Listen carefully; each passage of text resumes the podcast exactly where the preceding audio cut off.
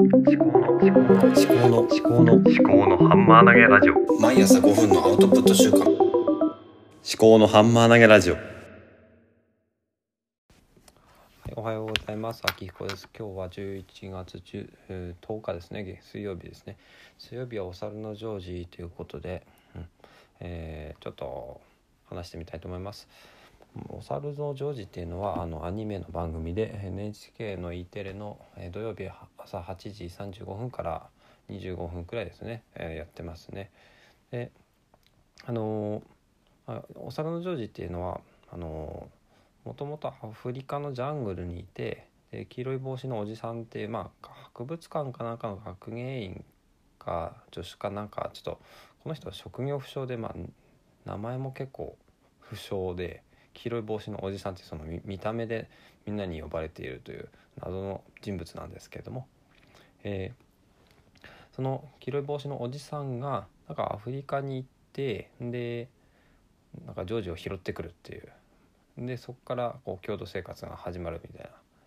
ジョージ連れてきて。だからジョージって、まあ、ある意味こ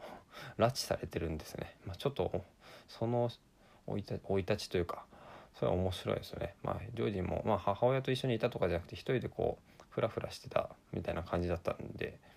まあ、別になんかすごい嫌がってるとかそういうことではないんですけどね。だからもともとそう黄色い帽子そのおじさんの帽子が気になってみたいなところだったのかなと思うんですけどなんか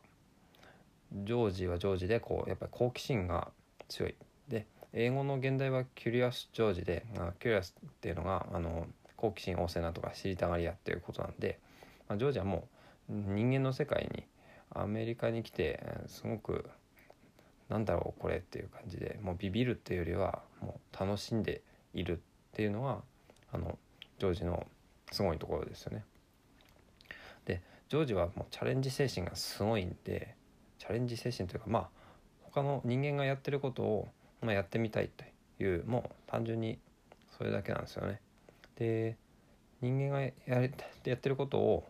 まあ、まあ最初はまあ猿真似だったりするんでうまくいかないってでそこですごいのはじゃあどうしたらうまくいくんだろうっていうのをジョージが自分で考えるんですね。でどうしたらいいんだろうっていうのを考えてで、まあ、同じようにできるかっていうとそうそうじゃなかったりして面白いんですね。同じじゃなくてもジョージなりのアレンジがあってそれでいろんなことが起こると。でそのいろんなことが起こった先には結構問題が起きたりとかあの人間からするとなんだこれっていうようなことがあるんですけどそれに対して黄色い帽子のおじさんがあの心が広いとそこがすごいですね。あの頭ごなしに起こらないでまず何があったんだっていうことでまあ聞くとまあすごいびっくりはするんですけどね、まあ、その辺りの、まあ、その2人の掛け合いっていうのがまあ面白くてでその2人以外にもいっぱい友達が出てくるんですね。まあ、ジョージは動物なんで、まあえー犬の友達とか、えーあとはなんだリスの友達とか、えーいっぱい、まあ、鳩の友達とかですね。いっぱい友達が出てきてで、えーその友達も結構個性的なんですね。ジョージよりなんか賢そうなハンドリーっていうあのドアマン犬がいたり。で、まあ帽子のおじ黄色い帽子のおじさんの友達はまあ科学者とかが多かったりするんですけども博物館とかで勤めてるんで。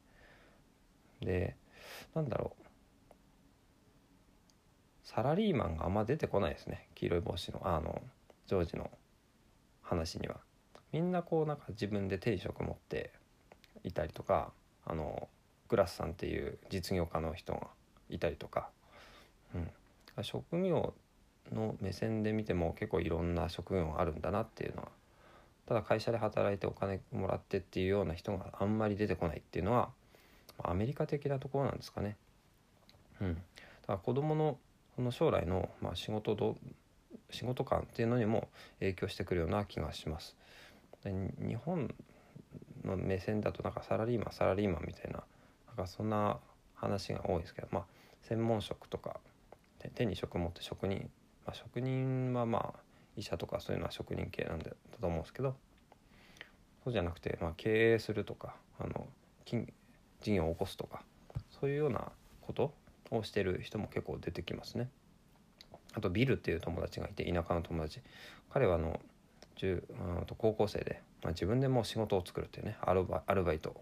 もうビルのなんとかですとかっつってあの何でもやりますとか言って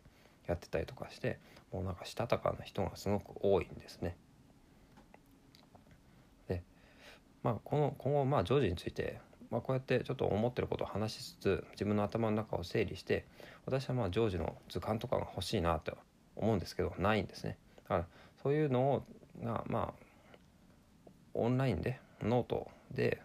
まあ、ジョージのあのマガジンを自分が欲しいと思うものを作っていけたらいいのかなと思っています。では今日はこんなところで